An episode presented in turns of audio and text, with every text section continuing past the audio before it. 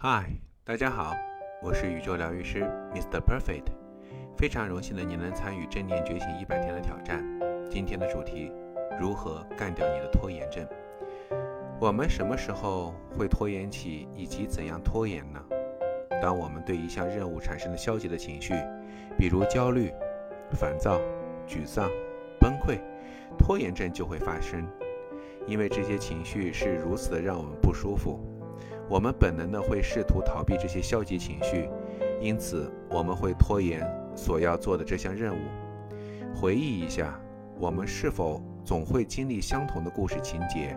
我们原计划做一些事情，但最终却做了一些自我感觉更好的事情。这其实就是我们在逃避消极的想法和情绪时导致的。本质上讲，拖延症的核心就是情绪管理问题，所以。克服拖延症的首要技巧是在经受消极思想和情绪的情况下采取行动，即使你不想动，即使你对这样的事情倍感焦虑、不知所措或者感受压力很大，也要采取行动。我们需要明白，我们的思想和情绪并不一定会支配我们的行为，但首先让我们仔细看看我们的思思想和情绪是如何让我们陷入困境的。这些听起来是不是很熟悉？正是你的这些想法伴随情绪，导致我们拖延，使我们无法进行健康的行为，比如冥想、定期锻炼等等。你看，总是思想在作祟。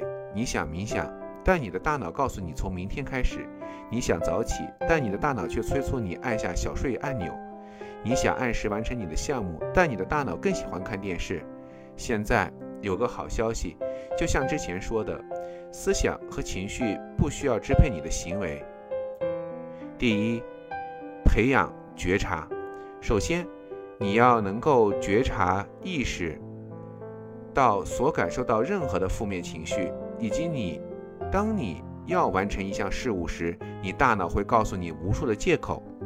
第二步，学会有效的处理情绪。之前我们提到。我们应对负面情绪的自然倾向回避。当我们面对一项任务时，我们会倍感焦虑、沮丧或无聊，然后就逃跑。我们用感觉更好的事情来分散自己的注意力。我们屈服于自我感觉良好，我们拖延。记住，情绪是一种行动倾向。我们可以感到愤怒，但要冷静行事；我们可以感到焦虑，但要勇敢地行动。我们。可能会觉得没有动力，但还是做了。